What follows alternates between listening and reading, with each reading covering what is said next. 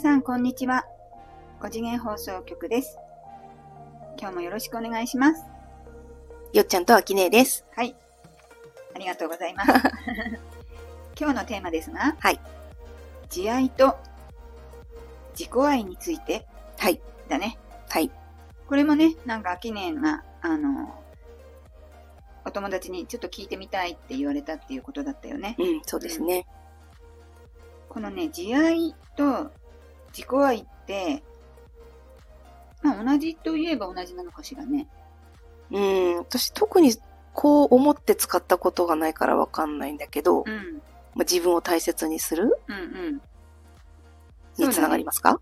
私はよくあの、メールだったりお手紙で、うん。寒くなりますので、うん。ご自愛くださいとか言うのでは、うん。よく使うご自愛なんだけど、本当に使うそれ？使う使う。えすごい。一回も使ったことない。本当、うん。結構使うんだよね。でもその時の意味は、体を大切にしてくださいねっていううん。メッセージなんだよね。うん。あの例えばね、温かい飲み物を飲むとか、体を温かくして休むとかっていうのをイメージして、自分で自分の体をこう大事にして、あの、体調維持を乗り切ってくださいね、みたいなニュアンスなのよ、私が使うときはね。うんうんうん。自分を大切にするっていう意味だよね。あとこの自己愛ってなると、またちょっとこう、違うニュアンスというか、うんなんかイメージが変わってくる気もするんだけど、うん。逆に自己愛って私も使ったことないから、どういう時使うんだろうね。うん。私のイメージで言うとさ、まあ、自分が選択したもの、うん。事象をうん。全部、あの、最高だって褒めることだと思ってる。すべてに対して、うんこれは最高だって言ってあげることが自己愛になるってこと、うん、私の中ではね。うんうんうん。ファミレスで選んだうメニューですら、ん。うん。私が選んだものが最高なのよ。うんうん。うん。で、何かさ、事象が起きた時に、私のせいで、うん。あの人がひどい目にあったみたいなの、ことあるじゃない？そうね。あのー罪悪感みたいな。うんうんあれは自己愛から一番遠いなっていう感覚があります。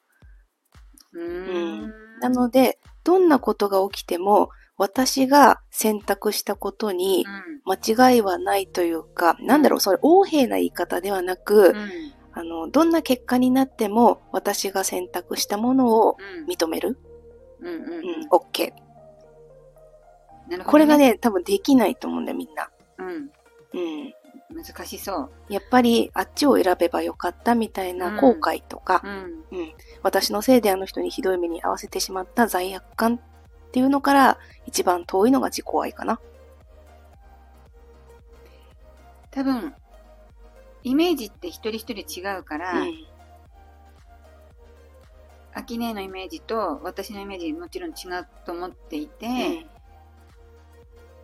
そのアキネが言った自己愛と私が自己愛ってこう目にして、うん。なんとなく感じるイメい感覚がちょっと違って、うん。よくさ、こう漫画、漫画とかうん。で自己愛っていうと、うんなんかこうナルシスト的なね、ええイメージを私はちょっと思ったわけ。うん。だからそれと、うん。アキネが言ってくれた自己愛は、うんちょっとこう物が違う、うん。ジャンルが違うなと思って話を聞いてたけど、うん。確かにそうだなと思って、でも、これの、私がこう言ったことで、あの人こういうふうにこう、ちょっと辛く、ね、例えば上司に怒られたとか、うん。例えば友達と喧嘩しちゃったっていうのが、自分が言ったことがきっかけだったりすると、うん。絶対こう、私が悪かったとか、うん。相手に対して申し訳ないとか、なるのはよくあることだと思うんだよね。うん。私も今は、こうやってね、5次元放送局でいろいろこう話をする中で、5次元がこう、深く耕されてきたから、そういうふうに思わなくなったけど、瞬間瞬間にはね、あ、悪かったなとか、あ、申し訳ないなっては出てくるよね。でも、それは素直に謝るよね。ごめんなさいって。うんでも、その時に、でも5次元視点で見ると、全部こう必要なんだとか、その創造主は全部体験したいからこうなるんだとか、あとほら、あの、昔のね、放送で、私たちのボディを脱いだら、すべてが同じ存在だっていう話もあったじゃない？そういうのも私の今、こう、思考に入ってるから、なんか全部を平等に見れるようになったというか、うん、もう私が悪いこと言ったから、相手がこういうふうに困ってるんだとか、っていう罪悪感を手放せるようにはなったなって思うんだよね。うん、ここでちょっと間違ってはいけないのが、うん、あの、自己中とはまた違うんだよね。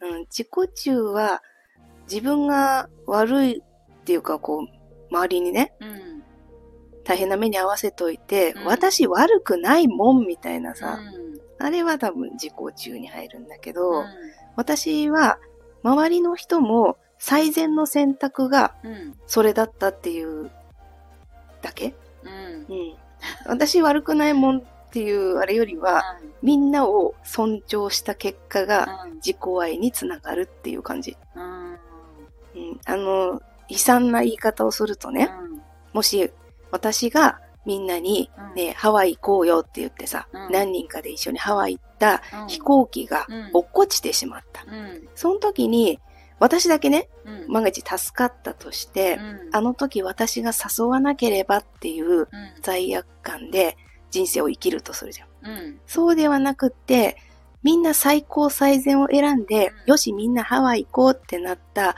相手の選択もちゃんと尊重する。うん、だからそこには私が誘ったせいでっていうのはないんだよね。うん、それどっかの回で言った時すごい人でなしみたいに言われたんだけど。言われたんだ。